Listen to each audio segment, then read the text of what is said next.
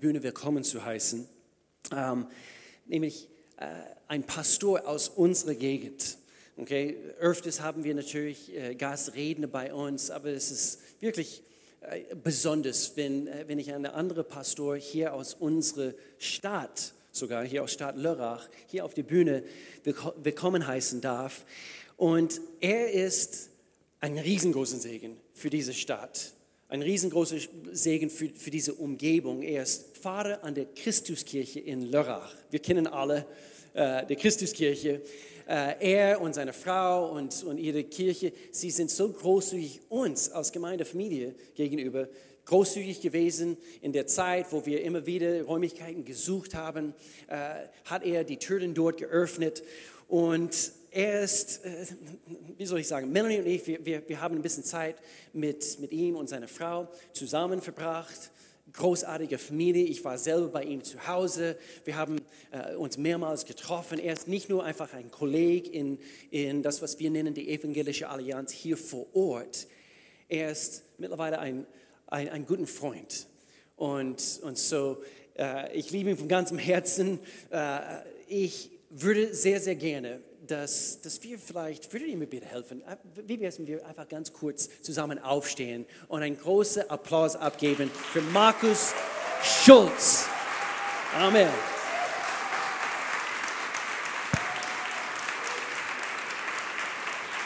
Hey, vielen Dank, Will. Vielen, vielen Dank. Es ist so schön, bei euch zu sein. Ich war in diesen Räumen hier schon ein paar Mal zu Allianztreffen. Ihr wisst alle, was evangelische Allianz ist wahrscheinlich, oder? Okay. Und wisst ihr was? Ihr seid als Gemeinde für mich, für unsere Gemeinde ein ganz großes Vorbild. Ich finde es den Hammer, wie ihr es schafft, über so viele Jahre mit einem Provisorium zu leben. Hey, und noch nicht mal die richtigen Stühle, habe ich gerade gehört, sind angekommen, sondern sie stehen noch in Hamburg. Na und? Ihr feiert Gott und ihr feiert Gottesdienst. Und es sind so viele Menschen da, die sagen, ich bringe mich ein und ich möchte ein Segen sein für diese Gemeinde und für diese Stadt. Ich danke euch. Ich danke euch echt dafür, dass ihr damit ein Vorbild für uns seid. Wir bauen nämlich bald um. Und ich habe schon von Will gehört, wenn ich dann mal nicht mehr weiß, wie ich mit einem Provisorium umgehen soll, dann kann ich ihn fragen. Ich danke dir. Und jetzt habt ihr eine große Aktion vor euch. Viele Tage mit Gebet und mit Fasten. Auch das ist ein mutiger Schritt, ein Abenteuer. Und ich bin gespannt, was Gott mit jedem Einzelnen von euch in dieser Zeit tun wird. Ich bin mir sicher, er wird etwas tun. Ob du das über Instagram verfolgst oder ob du dich traust, morgens um 6 Uhr hier zu sein. Ich hoffe, du bist hier. Aber kennt ihr das? Da startet so eine Aktion in eurer Gemeinde und ihr seid vielleicht sogar Teil des Teams, um so etwas vorzubereiten. Ihr habt ja viele Teams in der Gemeinde und dann kommst du zu dem ersten Team-Meeting dazu. Die verantwortlichen Mitarbeiter sind alle da und jemand stellt dir das Motto vor, den Slogan für das Team und du denkst so, hey, coole Aktion. Aber wer hat sich den Slogan ausgedacht? So ging es mir dieses Jahr bei der Allianz Gebetswoche. Wir haben uns schon im September darüber Gedanken gemacht, wie wird es wohl dieses Jahr mit der Allianz Gebetswoche 2022. Und ihr wisst, wie das ist, wenn Gemeinden zusammenkommen, eine Woche lang, ihr betet länger, ich weiß, aber die Allianzgemeinden beten eine Woche gemeinsam, über die Gemeindegrenzen hinweg. Wie viel Kraft geht da aus für eine Stadt? Wie viel Einheit entsteht dadurch, wenn Menschen sagen, egal ob du charismatisch oder landeskirchlich oder was auch immer bist, wir haben einen Gott, wir beten gemeinsam. Aber wer hat sich das Motto für diese Allianz Gebetswoche ausgedacht? Sabbat. Ich habe mich wirklich gefragt, Leute, hättet ihr euch da nicht ein bisschen cooleren Slogan ausdenken können? Das liegt nicht an den Lörrachern, das macht immer die Dachorganisation. Ich weiß nicht, dachte ich zuerst. Was kann ich damit anfangen? Diese alte Regel, Sabbat. Wir treffen uns einen Tag in der Woche, um Gott anzubeten. Wir arbeiten einen Tag in der Woche nicht. Wir nehmen uns einen Tag in der Woche Zeit, um eine Unterbrechung zu machen. Mal im Ernst. Wer lebt denn damit wirklich noch? Passt das überhaupt noch in unsere Zeit? Sicher, wir sind alle dafür, dass es keine neuen Öffnungszeiten in der, in der Innenstadt von Lörrach gibt und sagen, sonntags bitte keine Geschäfte öffnen. Und nach dem Gottesdienst gehen wir nach Hause und rufen erstmal Amazon auf und bestellen etwas, oder?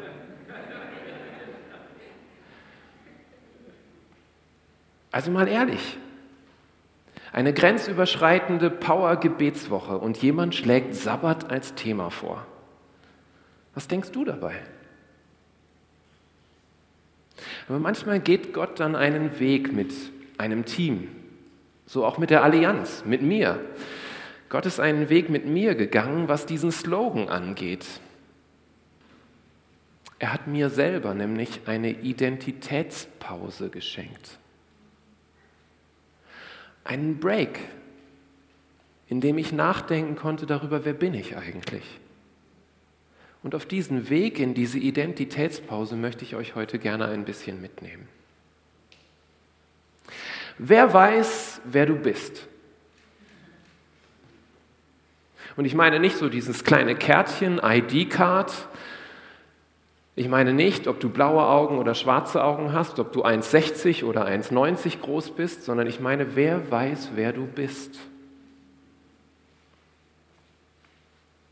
Zumindest deine Handynummer, die du jemandem gibst, würde einen Hinweis darauf geben, dass derjenige weiß, wer du bist. Bei mir in der Schulzeit war das ganz klar der Schulzi, so hieß ich immer, der ist clever im Kopf, aber nicht besonders sportlich. Ich wurde im Sportunterricht oft als letzter gewählt. Das war meine schlechteste Note. Und das war manchmal, ehrlich gesagt, ziemlich ätzend. Weil ich doch eigentlich gerne dazugehören wollte, zu denen, die besonders sportlich waren, zu den coolen Jungs. Und wenn ich heute so meine Schulkollegen von damals sehen würde, dann würden sie wahrscheinlich meinen, naja, über Sport brauche ich mit dem immer noch nicht zu reden. Dabei stimmt das gar nicht mehr.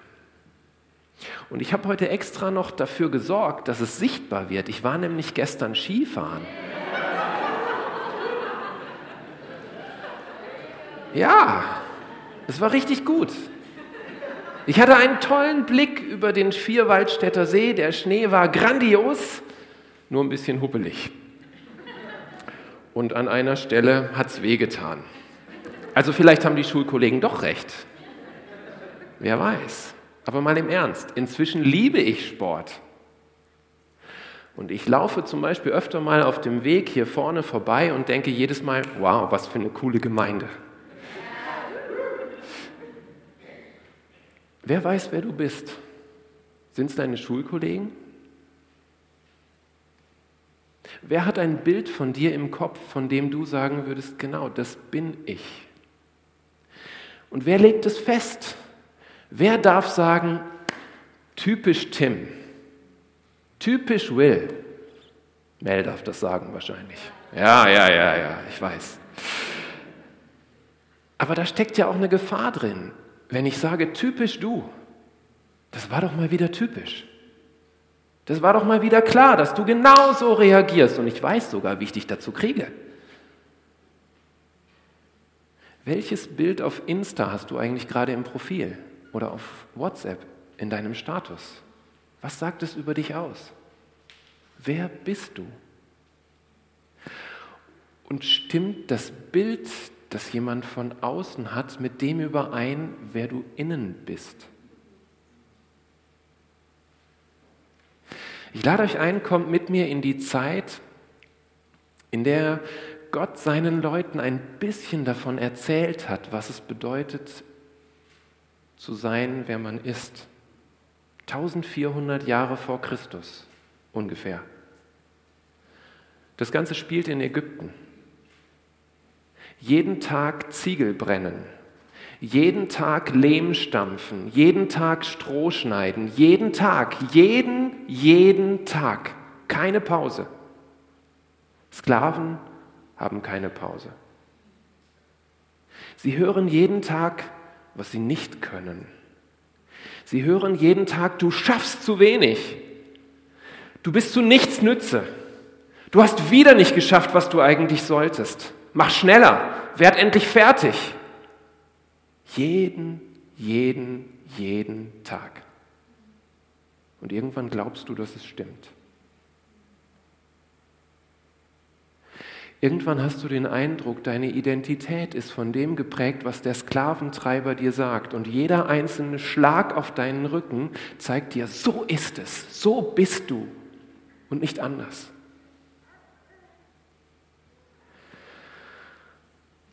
In dieser Geschichte von Gott mit seinem Volk ist etwas unglaublich Fürsorgliches. Weil Gott schaut sich das an und er sagt, ich habe es gesehen. Ich habe gesehen, was dir passiert. Ich habe gesehen, wer du bist, wer du glaubst zu sein. Genau das erzählt er Mose. Ich habe gesehen, was meinen Leuten passiert. Und jetzt ist genug.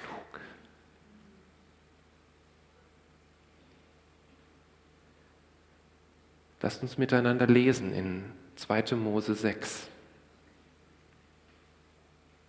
Gott sagt, darum sagt den Israeliten, ich bin der Herr und ich will euch wegführen von den Lasten, die euch die Ägypter auflegen und will euch erretten von ihrem frohen Dienst und will euch erlösen mit ausgestrecktem Arm und durch große Gerichte.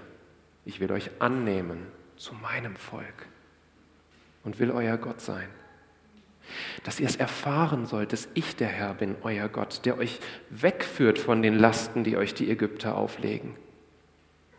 Und will euch in das Land bringen, über das ich meine Hand zum Schwur erhoben habe, dass ich's geben will, Abraham, Isaak und Jakob.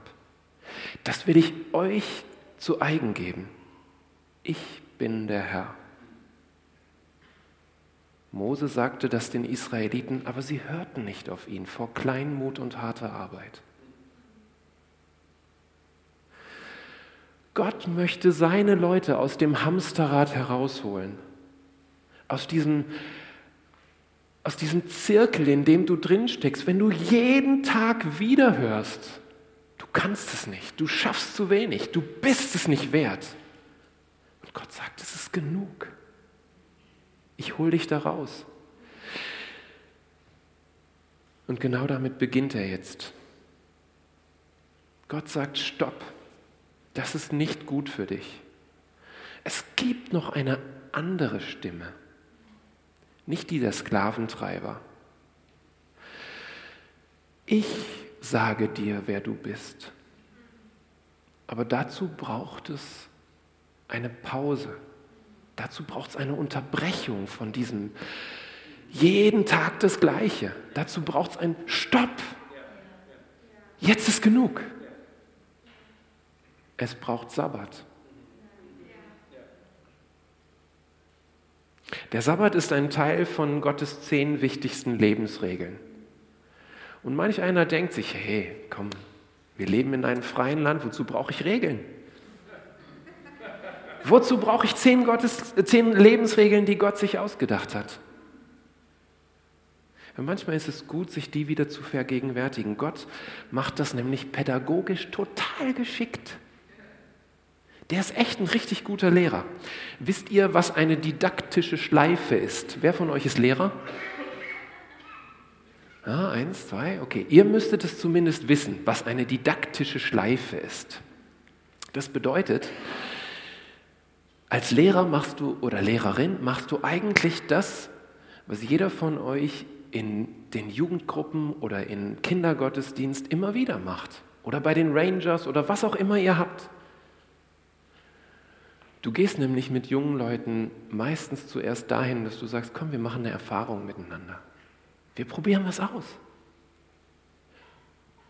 Und dann denken wir nochmal drüber nach.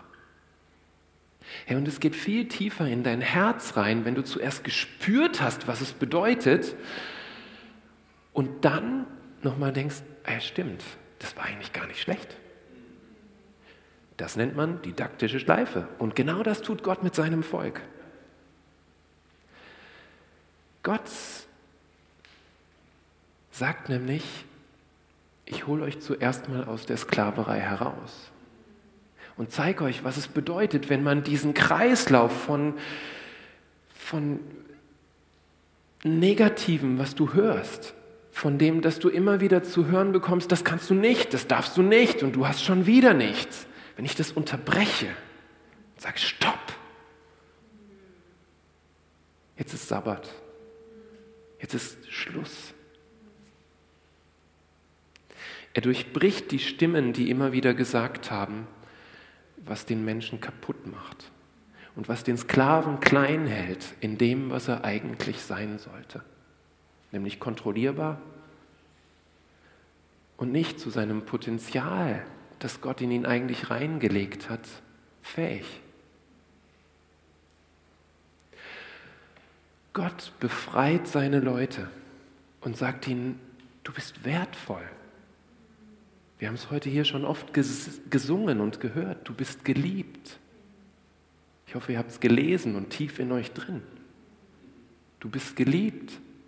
Weißt du, es ist mir so wertvoll, für dich da zu sein, dass ich mich in deine Welt hineinbegebe, sagt Gott. Dass ich jemanden schicke, nämlich Mose, der all dem jetzt erstmal ein Ende macht. Und Gott geht ja später noch viel weiter. Auch das haben wir heute schon gesungen. Er schickt seinen Sohn in diese Welt und sagt, ich komme persönlich. Ich bin persönlich für dich da. Ich gehe noch einen Schritt weiter. Ich nehme alles das auf mich, was dich belastet und ich trage das ans Kreuz. Ich tue das für dich persönlich. Du bist mir wertvoll. Gott greift ein und setzt seine Leute frei. Und erst nach dieser Erfahrung gibt er ihnen die zehn Gebote. Wie eine didaktische Schleife. Und wir schauen uns einmal an in 2. Mose, 2. Mose 20, was da über den Sabbat steht. Nachdem die Erfahrung da war. Gedenke des Sabbattages, dass du ihn heiligst. Sechs Tage sollst du arbeiten und alle deine Werke tun. Aber am siebten Tag ist der Sabbat des Herrn deines Gottes. Du sollst keine Arbeit tun. Auch nicht dein Sohn, deine Tochter, dein Knecht, deine Magd, dein Vieh, auch nicht dein Fremdling, der in deiner Stadt lebt. Denn in sechs Tagen hat der Herr Himmel und Erde gemacht und das Meer und alles, was darin ist, und ruhte am siebten Tag. Darum segnete der Herr den Sabbat und heiligte ihn. Nach dieser Erfahrung, die die Israeliten gemacht haben, ich bin frei, hören Sie noch mal, warum eigentlich? Was steckt eigentlich dahinter? Das ist eine ganz alte Weisheit, nach der diese Welt funktioniert. Darum gibt es Jahreszeiten, glaube ich, damit sich die Welt ausruhen kann und dann wieder neu durchstartet. Stellt euch vor, wie ein Sklave diese neue Stimme hört. Stellt euch vor, wie jemand, der in dem Hamsterrad drin war und immer wie, dem, der die Schläge noch auf seinem Rücken spürt, wie der diese neue Stimme hört. Du bist frei. Du bist geliebt. Der mächtige Gott schreibt mit dir eine neue Geschichte. Wie liest ein Sklave dieses Gebot? Endlich einen Tag frei. Und wisst ihr was? Früher war das für Menschen tatsächlich so, dass sie am Sonntag in die Kirche gegangen sind. Da gab es so coole Räume provisorischer Art wie bei euch noch nicht. Da gab es Kirchen und für manche war das die einzige Stunde, wo sie einfach mal sitzen konnten und einen Tag Pause hatten. Für die Landwirte hier oben im Schwarzwald. Vielleicht gehört ihr selber dazu. Vielleicht habt ihr das als Geschichte in eurer Geschichte der Familie noch drin. Es gibt einen Tag, an dem ist Pause. Nie wieder Dauerarbeit. Nie wieder wird jemand zu mir sagen, du kannst nichts. Du bist nichts wert. Du bist nur ein Sklave. Du bist zu langsam. Jetzt mach mal schneller. Von diesem Tag an gibt es einen Tag in der Woche, der den Kreislauf durchbricht. Von dem Tag an, als die Israeliten rausgewandert sind aus Ägypten, als Gott sie befreit hat, gab es einen Tag, an dem sind sie nicht weitergezogen. An dem war Zeit, Gottes Stimme zu hören. Du bist wertvoll. Du bist mein Kind und ich sehe deine Not. Und ich komme herab zu dir und ich berühre dich.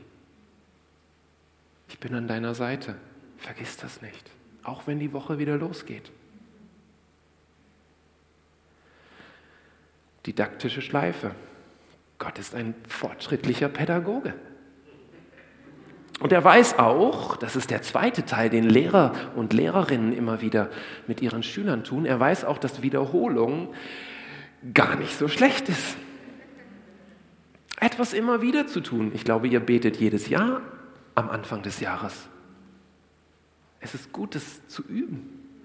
Es ist gut, sich daran immer wieder zu erinnern. Denn die Geschichte mit Gottes Volk ging ja weiter. Das war ja nicht zu Ende und hey, wunderbar, jetzt haben wir es endlich kapiert, die didaktische Schleife ist so richtig in unserem Kopf angekommen und in unserem Herzen auch, sondern jetzt kommt der nächste Schritt. Befreit aus der Sklaverei und richtig gut aufgestellt mit zehn Geboten, begleitet von Gott höchstpersönlich, Wolken und Feuersäule, geht der Weg erstmal durch die Wüste, bevor er ins gelobte Land geht. Es wird ein richtig, richtig langer Weg. 40 Jahre. Dabei wäre der direkte Weg in einer Woche zu machen gewesen. 40 Jahre. Eine neue Generation kommt erst in das Land, das die alte eigentlich ersehnt hat. 40 Jahre ist eine neue Generation. Ja, und jetzt stellt euch mal vor, all diejenigen, die noch auf dem Rücken gespürt haben, was Schläge bedeuten, die mit ihren Füßen den Lehm gestampft haben und mit ihren Händen die schweren, gebrannten Ziegel geschleppt haben, jeden Tag, die sind gar nicht mehr da. Die kommen gar nicht in das gelobte Land, zumindest die meisten von ihnen nicht. Und kurz vor der Ankunft, nach den 40 Jahren Wüste, kurz vor der Ankunft, sagt Gott, stopp. Kleine Wiederholung. Lasst uns nochmal verstehen, worum es uns eigentlich geht. Das fünfte Buch Mose ist eine Wiederholung der ganzen Geschichte. Lasst uns nochmal verstehen, was ist eigentlich der Kern von dem, was wir gerade erlebt haben in 40 Jahren Geschichte.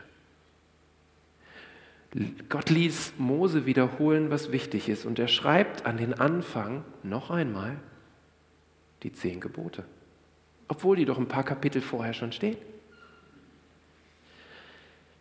Der Sabbat war völlig normal geworden.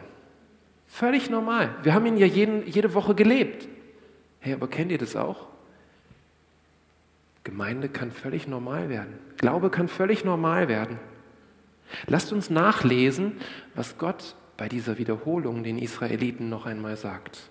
Aus dem fünften Buch Mose nochmal zum Sabbat. Den Sabbattag sollst du halten, dass du ihn heiligst, wie dir der Herr dein Gott geboten hat. Sechs Tage sollst du arbeiten und alle deine Werke tun. Aber am siebten Tag ist der Sabbat des Herrn, deines Gottes. Da sollst du keine Arbeit tun, auch nicht dein Sohn, deine Tochter, dein Knecht, deine Magd, dein Rind, dein Esel, all dein Vieh, auch nicht dein Fremdling, der in deiner Stadt lebt, auf das dein Knecht und deine Magd ruhen, gleich wie du.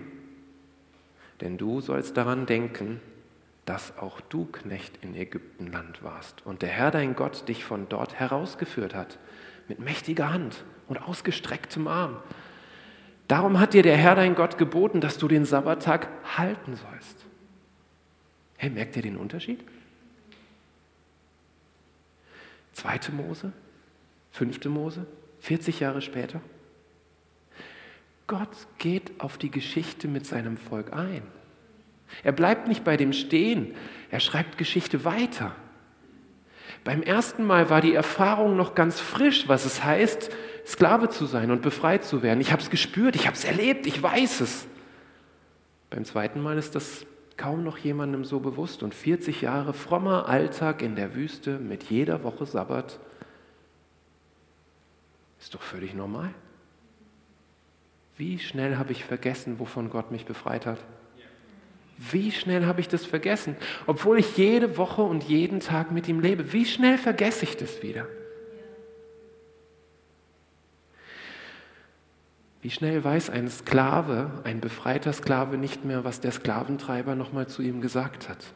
Und es ist ja auch gut, dass manches davon vergessen wird und das Herz rein wird und, und, und du, du neu anfangen kannst. Aber manchmal verlierst du dann auch den, den, den Boden dazu. Was heißt es denn, Gott, was du mir sagst? Ich, ich muss das wieder neu verstehen und neu spüren.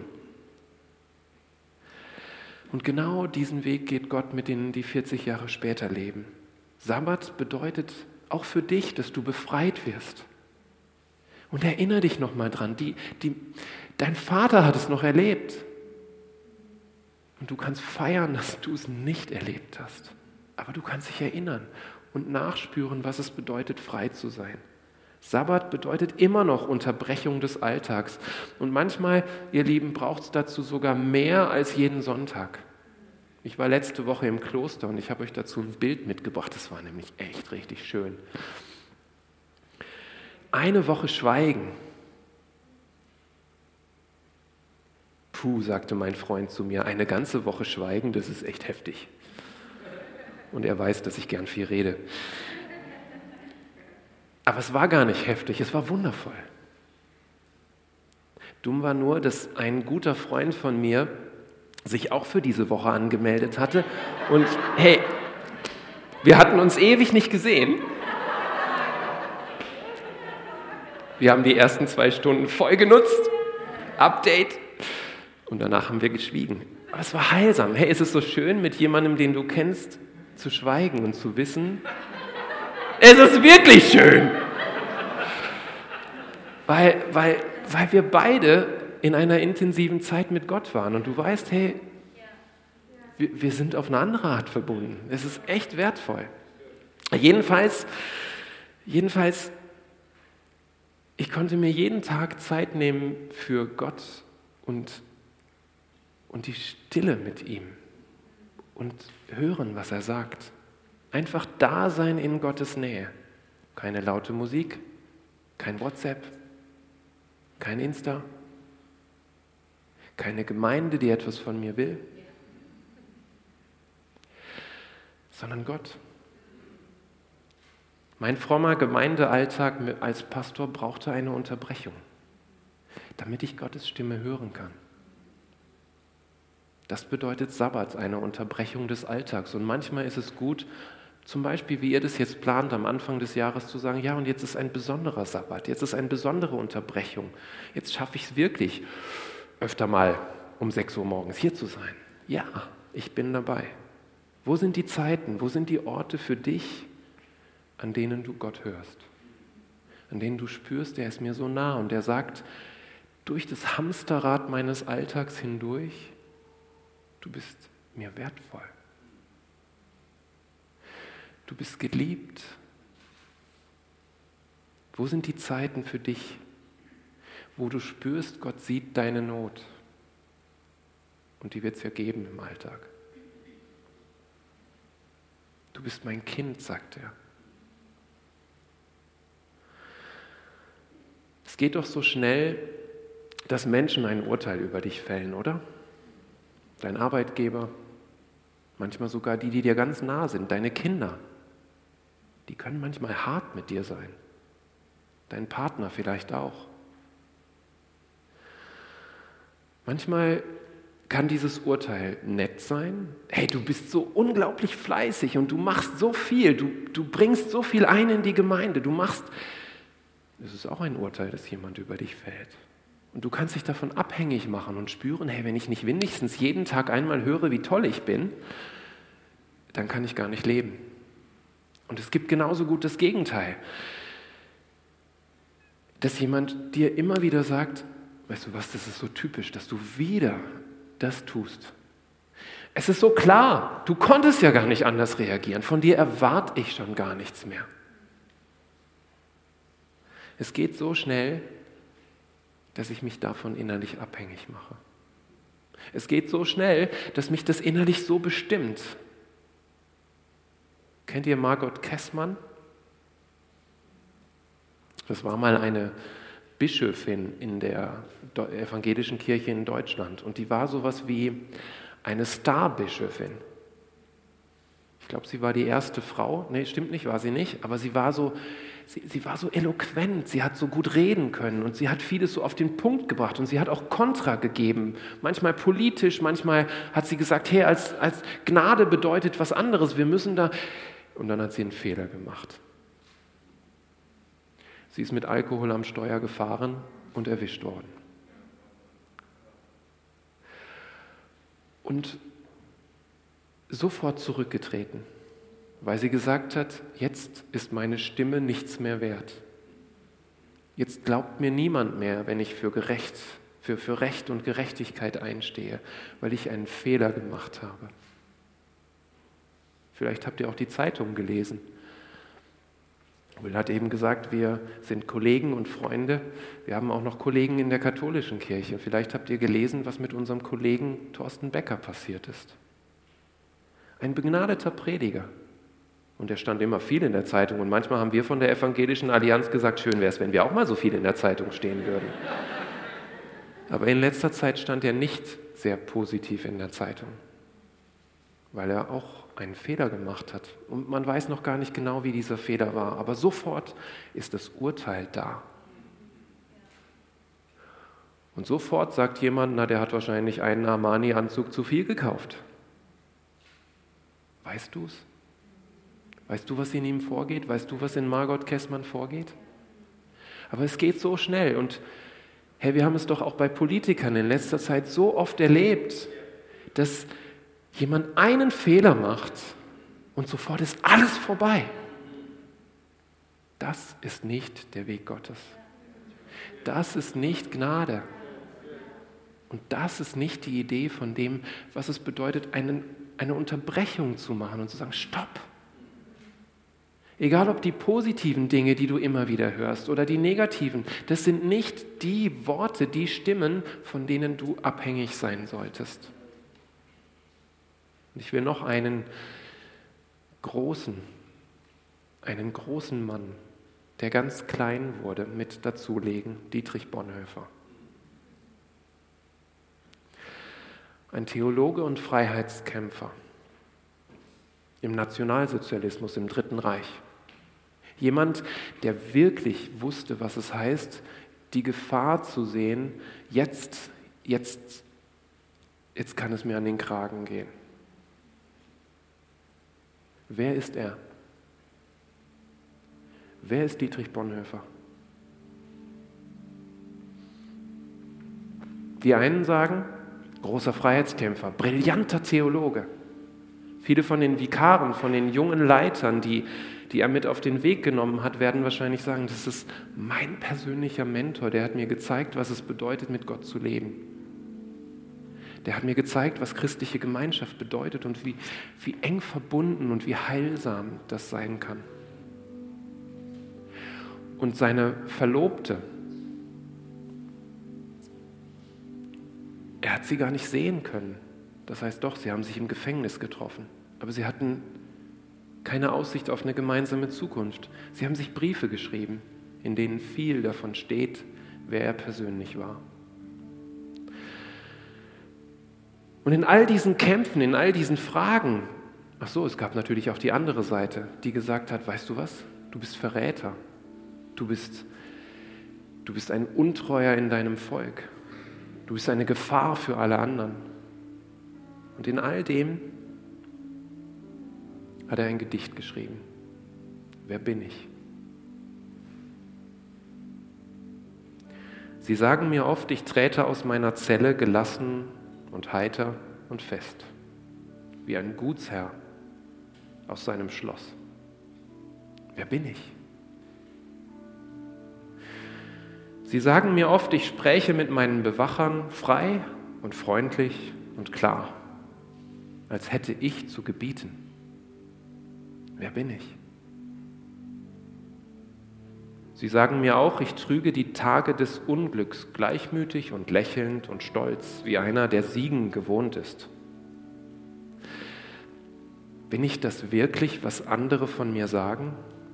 Oder bin ich nur das, was ich selbst von mir weiß? Unruhig, sehnsüchtig, krank wie ein Vogel im Käfig, hungernd nach Farben, nach Blumen, nach Vogelstimmen, dürstend nach guten Worten, nach menschlicher Nähe zitternd vor Zorn über Willkür und kleinlichste Kränkung, umgetrieben vom Warten auf große Dinge, ohnmächtig bangend um Freunde in endloser Ferne, müde und leer zum Beten, zum Denken, zum Schaffen, matt und bereit, von allem Abschied zu nehmen? Wer bin ich? Der oder jener? Bin ich denn heute dieser und morgen ein anderer? Bin ich beides zugleich? Vor Menschen ein Heuchler und vor mir selbst ein verächtlich wehleidiger Schwächling? Oder gleicht, was in mir noch ist, dem geschlagenen Heer, das in Unordnung weicht vor der schon gewonnenen Schlacht? Wer bin ich? Einsames Fragen treibt mit mir Spott, wer ich auch bin. Kennst mich. Dein bin ich, o oh Gott. Es gibt so viele, die zu dir sagen, wer du bist. Die Likes deiner Follower, die Kollegen, sogar die Menschen in der Gemeinde. Es gibt so viele. Aber wo ist der Ort, in der du diesen Satz von Bonhoeffer für dich sagen hörst? Wer ich auch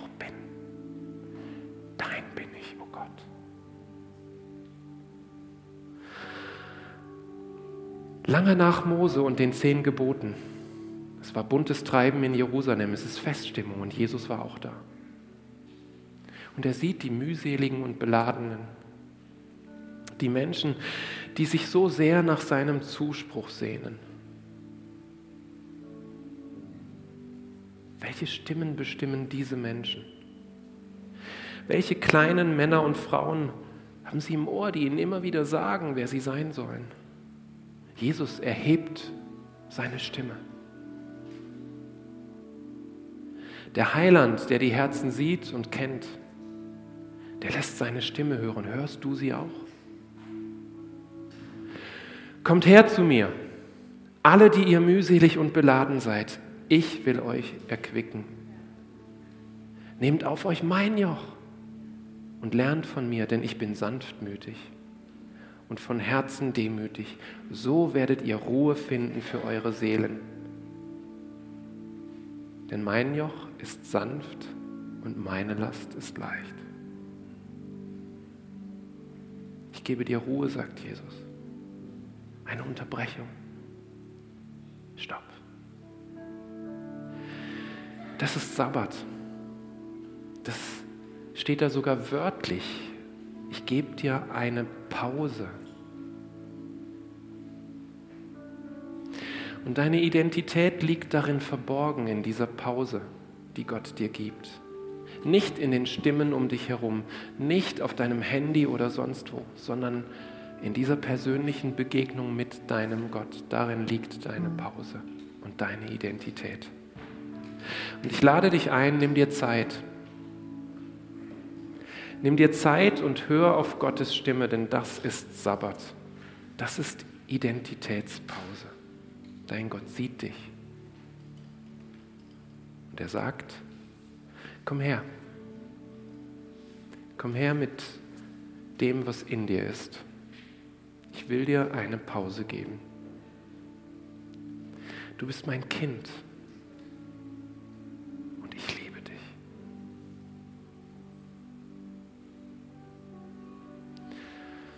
Gott, ich danke dir dafür. Jesus, du bist so gut zu uns, dass du uns diese Möglichkeit gibst.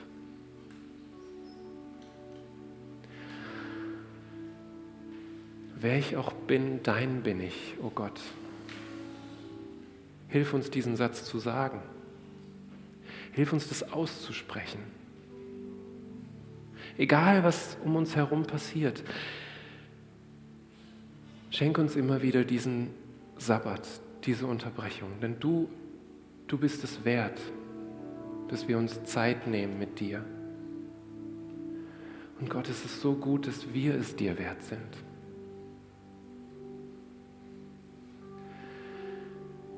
Du wendest dich den Menschen zu, einem Dietrich Bonhoeffer, der in all seinen Fragen gespürt hat, mein Gott ist und bleibt an meiner Seite.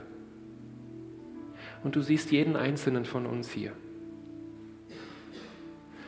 Du siehst tief in unsere Herzen hinein. Und wir machen sie dir auf. Komm. Komm, Gott. Jesus. Komm und berühre uns. Und sprich unsere Identität in uns hinein, dass wir deine Kinder sind. Sprich hinein. Sprich hinein dass du für uns bist. Und lass es tief in uns wirken. In deinem Namen, Jesus. Amen. Amen. Amen, Amen. Was für eine gewaltige Wort. Vielen herzlichen Dank, Markus. Schätze dich. Amen. Amen. Nicht nur ein gewaltiges Wort für uns als Gemeinde, sondern ein Wort für unsere Zeit. Und ich möchte gerne, dass wir uns nochmals ganz kurz neigen und, und, und dass wir wieder einfach innerlich schauen.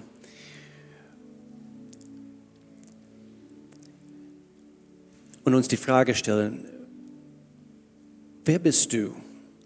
Wer bin ich? Und wenn du nicht weißt, dass du weißt, dass du weißt, dass du ein Kind bist, Gottes bist. Und vielleicht schaust du jetzt via online oder bist du hier vor Ort und, und ringst immer noch mit, diese, mit diesen Fragen in dir. Ich bin, ich bin nicht gut genug, also wird Gott mich annehmen, wird, wird er mich ablehnen? Nein, das wird er nicht tun. Es heißt, dass so wie wir sind, so wie wir vor ihm kommen, nimmt er uns an. Er lehnt keine ab. Und so dort, wo du bist, mit aller Augen zu, vielleicht möchtest du heute eine Entscheidung treffen. Was wäre Gottesdienst eben ohne, ohne eine Entscheidung zu treffen? Vielleicht einige von euch, also ihr habt heute eine Entscheidung getroffen, okay, ich, ich möchte nochmals einfach äh, für mich verinnerlichen, wer ich in Jesus Christus bin.